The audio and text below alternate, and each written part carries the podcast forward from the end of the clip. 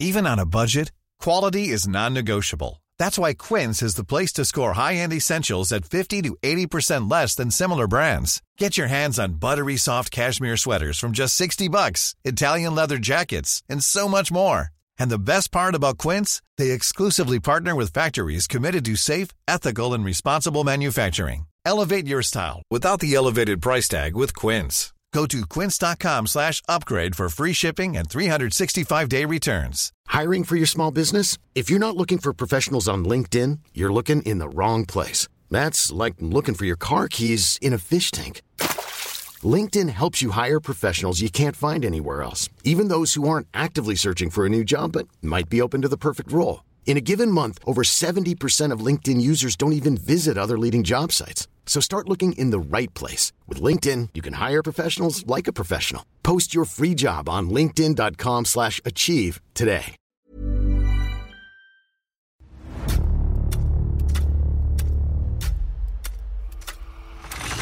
La nota roja en la prensa.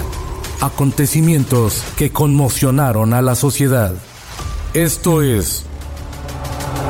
Archivos secretos de la policía.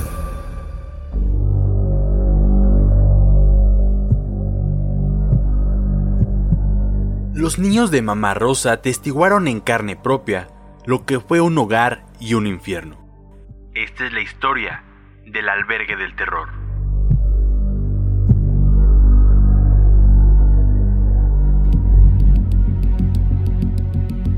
Quizá haya sido uno de los eventos que más ha consternado a la sociedad y que ha dejado una huella lacerante y deplorable en la historia criminal del país. Aquel 15 de julio del 2014 se dio a conocer la terrible noticia de los 500 niños que fueron rescatados de una casa hogar en Michoacán, conocida como la Gran Familia, donde algunos padecieron abuso sexual y muchos otros pedían limosna en la calle, pero no por gusto.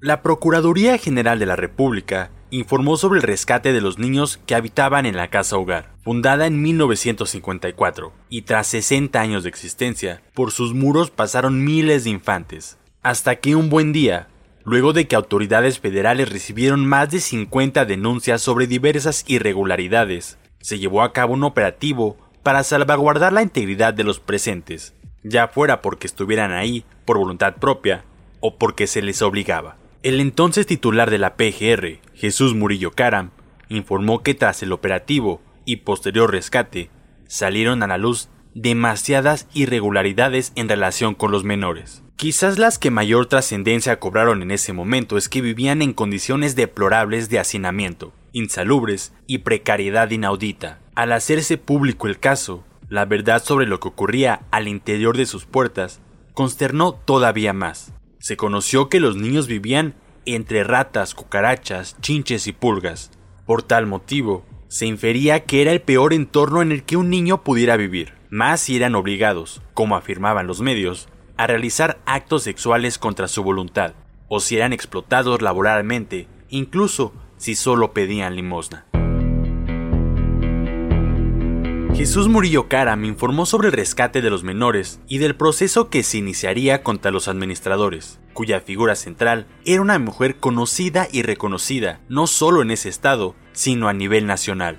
Se trataba de Rosa Verduzco Verduzco, mejor conocida como Mamá Rosa, así como nueve personas más que fueron detenidas durante el cateo. Lo que trascendió fue que la propia PGR se mostró sorprendida por el caso del albergue La Gran Familia de acuerdo con el mismo titular de la PGR, esta asociación recibía apoyo de organismos nacionales e internacionales. Sin embargo, declaró que los más sorprendidos eran ellos. El argumento de la autoridad, encabezada por Murillo Karam, refirió que las primeras declaraciones de 12 víctimas habían dejado al descubierto el horrible infierno por el que atravesaron en el interior del albergue. Habían sido víctimas de maltrato físico, psicológico y sexual, y aquellas personas que se negaban a tener sexo, las amenazaban de muerte o con extraerles los órganos para venderlos. A estos maltratos se les sumaba vivir en la peor inmundicia, ya que comían, dormían y realizaban su día a día en medio de al menos 20 toneladas de basura, tal como se encontró al momento del cateo. Además, se les daba a los inquilinos alimento en estado de descomposición.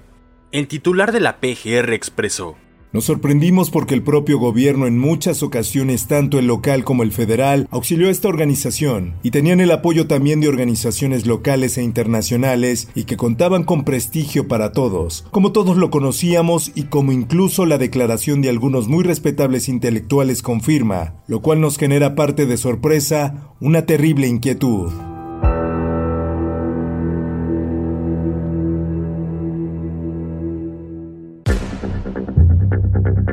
Tras el rescate de los menores del albergue La Gran Familia en Zamora, Michoacán, una verdad velada dejaría de ser solo un rumor. La realidad de los niños sin familia ni hogar parecía adquirir una dimensión atronadora en un país que recientemente le había declarado la guerra al narcotráfico.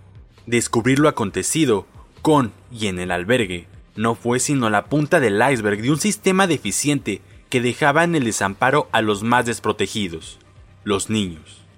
Con un atisbo de libertad, los niños rescatados comenzaron a relatar todo lo que habían padecido en relación con los maltratos, tanto psicológicos como físicos.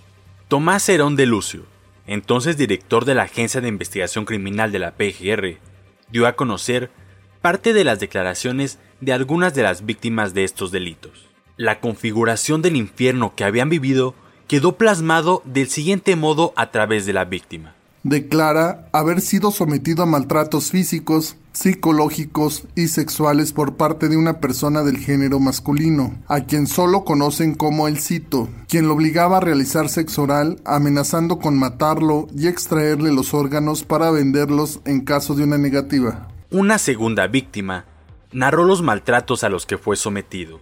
Señaló que era lastimado en la cara y le pegaban con varas que ocupaban en la clase de música. Además, como castigo lo encerraban en un cuarto al que le llamaban el Pinocho. Una tercera víctima, quien contó cómo abusaban físicamente de ella al ser sometida con una manguera en las piernas cuando no cumplía las órdenes, aunado a que un trabajador del albergue la obligaba a realizar actos sexuales por dinero a cambio. En relación con este asunto, que no solo habrían sido víctimas de violación, sino que también, producto de esos abusos, habrían quedado embarazadas. Lo más reprobable fue el hecho de haberles provocado abortos mediante golpizas en diferentes y reiteradas ocasiones.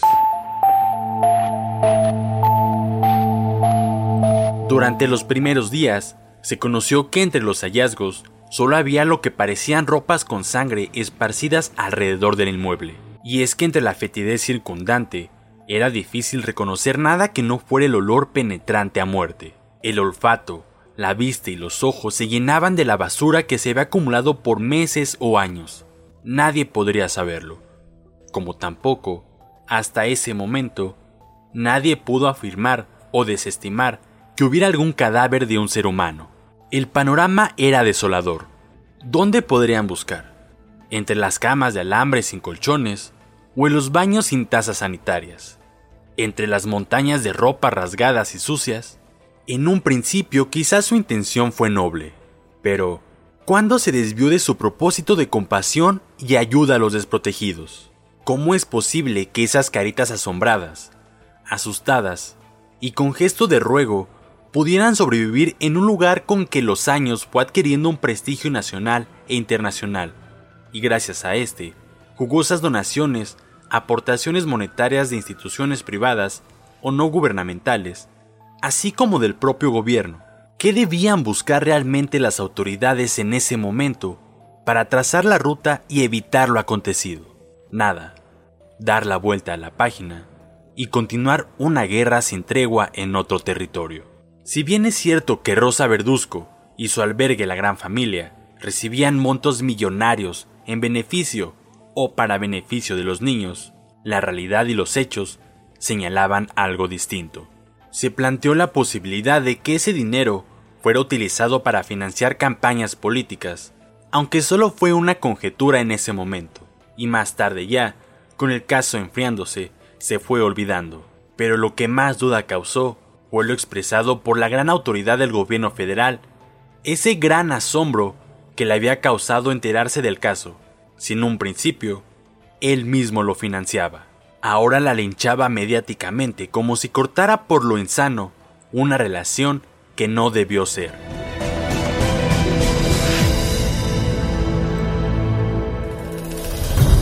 Luego de que se llevó a cabo el rescate y se detuvo a nueve presuntos responsables, entre ellos a Mamá Rosa, también conocida como la jefa, terminó en el hospital, pero además quedó libre al no haber cargos en su contra.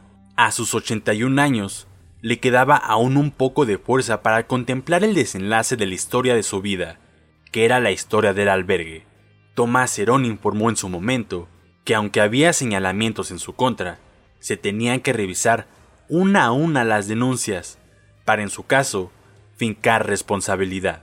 ¿Qué le pasó a mamá Rosa para que desviara sus propósitos?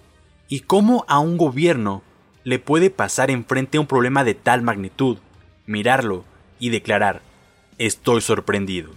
La dualidad entre lo bueno y lo malo, sobre cómo se juzga a mamá Rosa, no es el reflejo de lo que durante muchos años fue e hizo, pues debido a ello, cosechó la admiración y el respeto de figuras importantes de la cultura y el pensamiento plural.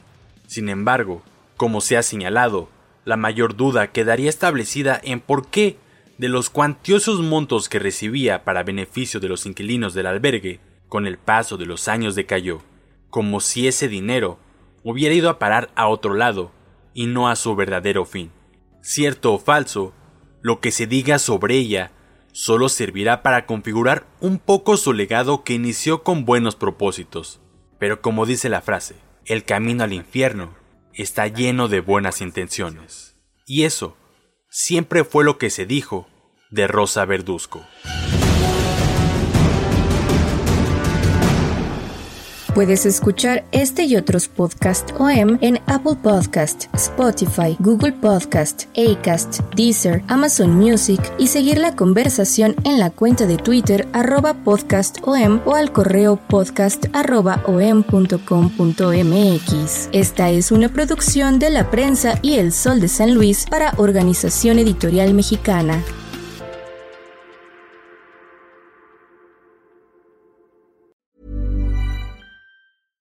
Catch yourself eating the same flavorless dinner three days in a row? Dreaming of something better? Well, HelloFresh is your guilt-free dream come true, baby. It's me, Kiki Palmer. Let's wake up those taste buds with hot, juicy pecan-crusted chicken or garlic butter shrimp scampi. Mm. Hello Fresh. Stop dreaming of all the delicious possibilities and dig in at HelloFresh.com. Let's get this dinner party started. Hey, it's Paige DeSorbo from Giggly Squad. High quality fashion without the price tag. Say hello to Quince. I'm snagging high-end essentials like cozy cashmere sweaters, sleek leather jackets, fine jewelry, and so much more. With Quince being 50 to 80% less than similar brands. And they partner with factories that prioritize safe, ethical, and responsible manufacturing. I love that. Luxury quality within reach. Go to quince.com slash style to get free shipping and 365 day returns on your next order. Quince.com slash style.